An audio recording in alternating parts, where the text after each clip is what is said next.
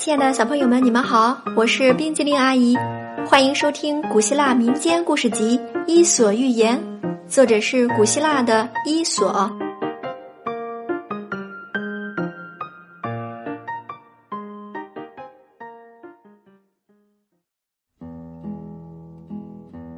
接下来我们要讲的故事是狗、公鸡和狐狸。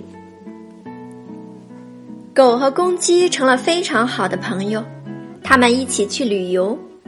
傍晚，公鸡飞到一棵树的枝条上栖息，狗则蜷着身子蹲在树洞里睡觉。拂晓，公鸡醒来，像往常一样打鸣。一只狐狸听到了，以为自己的早餐有着落了，于是就跑来站在树下，请求公鸡下来。狐狸说。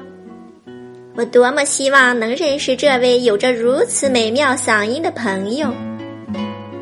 公鸡说：“你能叫醒树底下我那位睡着的门童吗？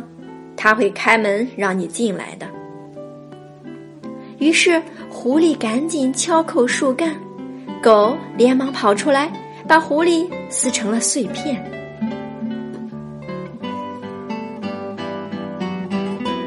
亲爱的小朋友，故事讲完了。现在，请你说一说，狗和公鸡的友谊意味着什么呢？今天冰激凌阿姨讲的故事《狗、公鸡和狐狸》就到这里了，咱们下次再见，拜拜。